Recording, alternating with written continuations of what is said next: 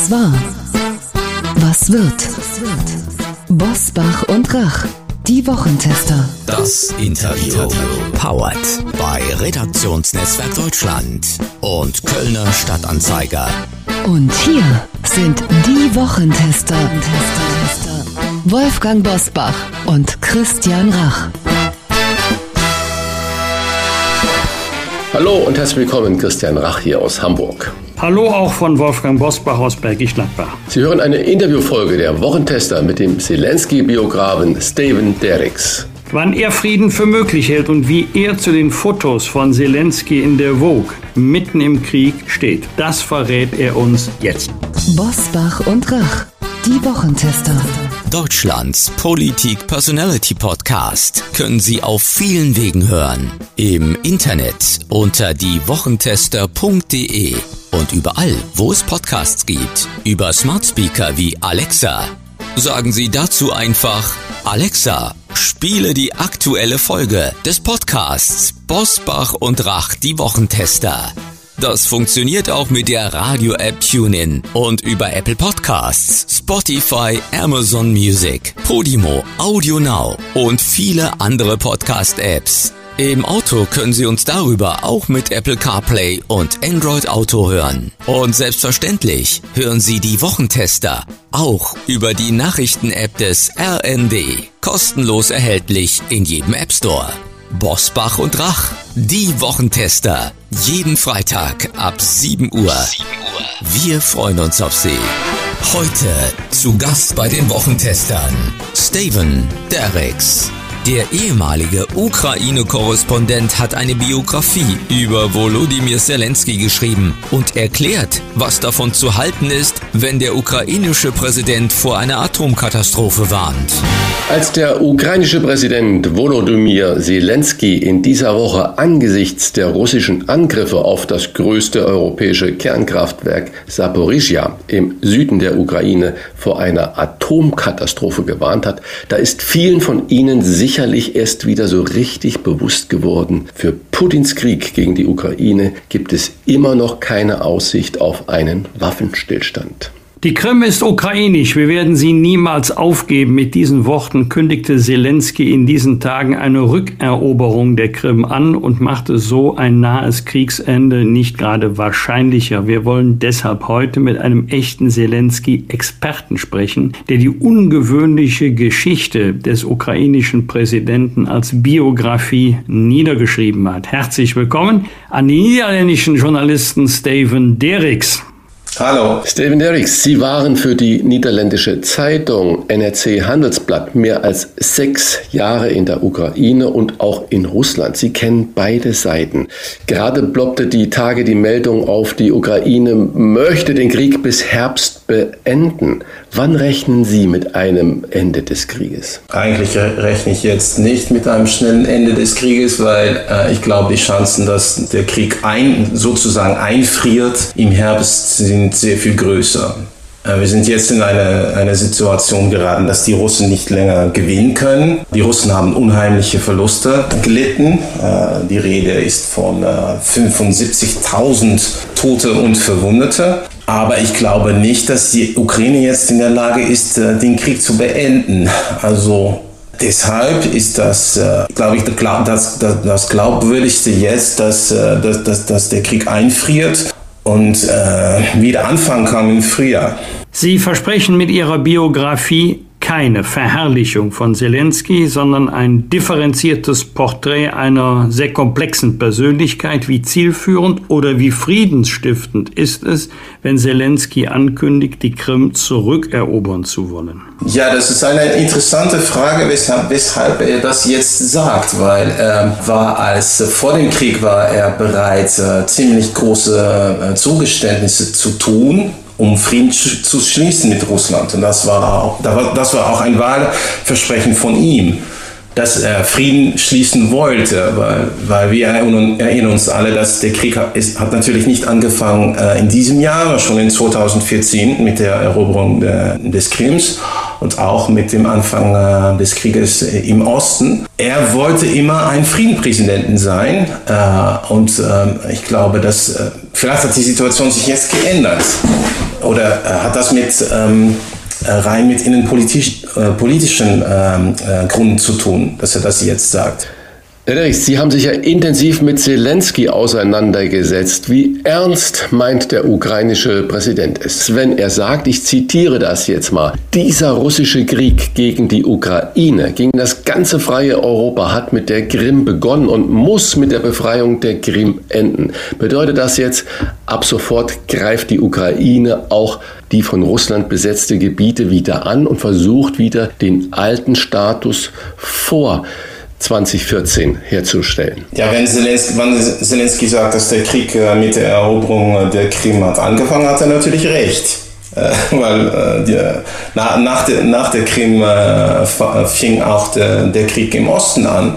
Aber ob, ob jetzt Ukraine in der, äh, in der Lage ist, äh, die, die Krim wieder zu erobern, das glaube ich eigentlich nicht. Und weshalb er das jetzt sagt, weiß ich, weiß ich auch nicht. Ich, ich denke mal, äh, dass das damit zu tun hat, dass er sein Land mobilisieren will und irgendwie ein Kriegsziel formulieren. Und wir haben in den vergangenen Wochen gesehen, dass äh, Ukraine, äh, die Ukraine, äh, die Initiative gegriffen hat in diesem Krieg, auch äh, durch äh, westliche Waffen.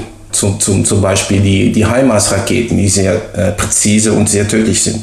Russland betrachtet die Halbinsel als sein Staatsgebiet und hat für den Fall ukrainischer Angriffe mit massiver Vergeltung gedroht. Bedeutet das, dass wir möglicherweise vor einer neuen Eskalationsstufe dieses Krieges stehen? Das glaube ich jetzt nicht, weil wahrscheinlich hat es, hat, hat es diesen Angriff, diesen großen Angriff auf äh, die Krim schon gegeben, äh, vor, vor zwei, drei Tagen mit äh, den Explosionen äh, auf dem äh, Luftwaffenstützpunkt äh, in der Nähe von Sevastopol. Das ist mehr als 200 Kilometer von von der Front mitten äh, auf der Halbinsel und das war schon, äh, äh kann man sagen, äh, ein, wichtiger, ein wichtiger Schritt. Ob, ob es wirklich ein, äh, ein Angriff war, wissen wir nicht. Aber dass da etwas passiert ist und dass da auch viele Flugzeuge zerstört sind, wissen wir. Und die Russen haben reagiert mit der Meldung, dass das äh, ein Unfall war. Also eine Eskalation wird es, glaube ich, nicht geben.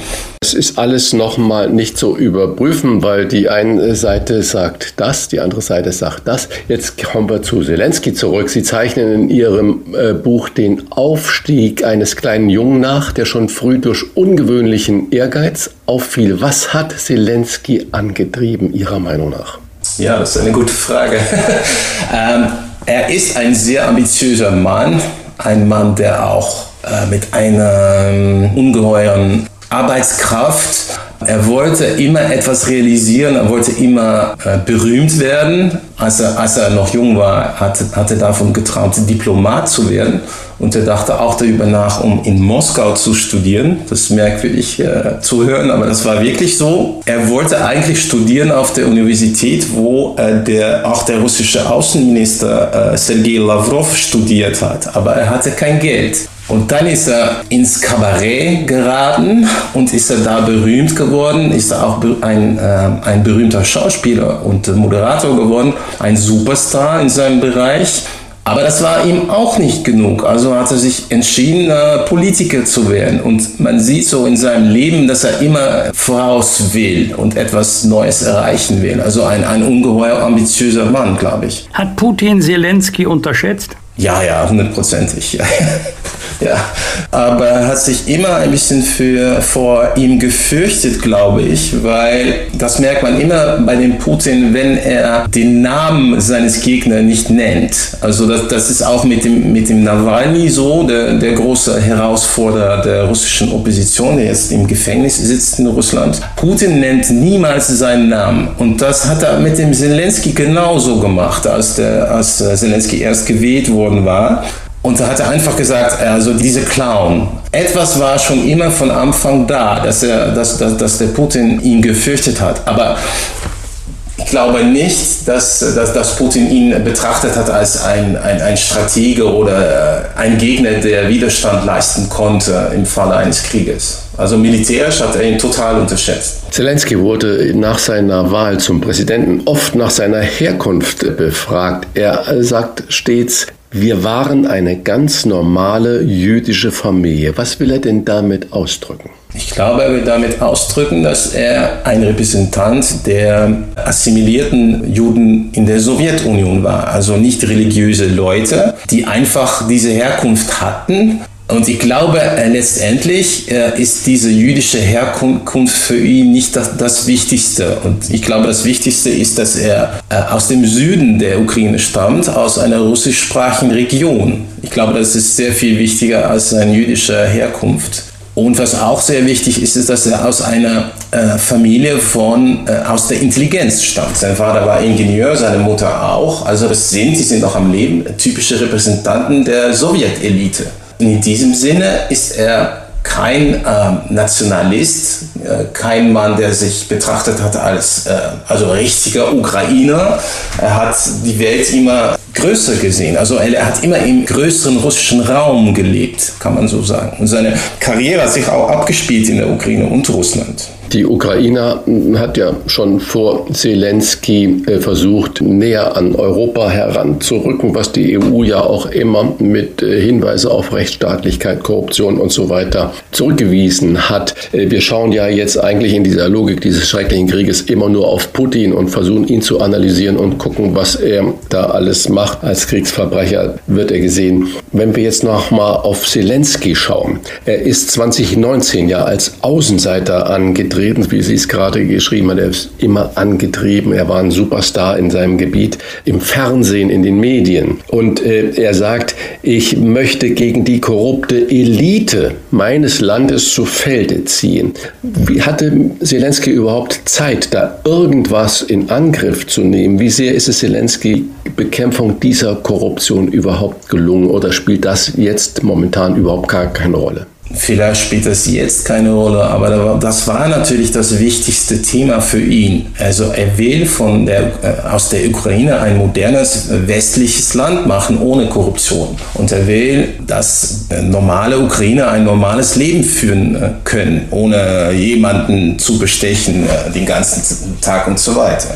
Und er versteht auch, dass es für die Entwicklung der Ukraine unheimlich wichtig ist, dass Schluss gemacht wird mit dieser Korruption. Aber äh, die Bekämpfung davon davon, das ist wirklich aus der Hand geraten in den ersten zwei Jahren schon. Und eigentlich hat Zelensky, das beschreiben wir auch im Buch, nach undemokratischen Mitteln gegriffen, um äh, sich zu wehren gegen Angriffe diesen Oligarchen. Und das ist, glaube ich, auch etwas, was uns Sorgen macht, Sorgen machen soll, glaube ich, weil er ist ein Mann, der alles selbst entscheiden will und möglichst schnell. Aber das geht mit der Bekämpfung der äh, Korruption in, äh, in der Ukraine geht das einfach nicht. Man soll die Institutionen stärken, also das, das Gericht, die Staatsanwaltschaft, das Parlament und so weiter. Und das, ich glaube, das versteht er nicht so ganz. Das haben wir zum Beispiel vor einigen Wochen gesehen, weil äh, wenn er die, ähm, den Staatsanwalt Irina Venediktova entlassen hat, also ein Präsident, der äh, mitten im Krieg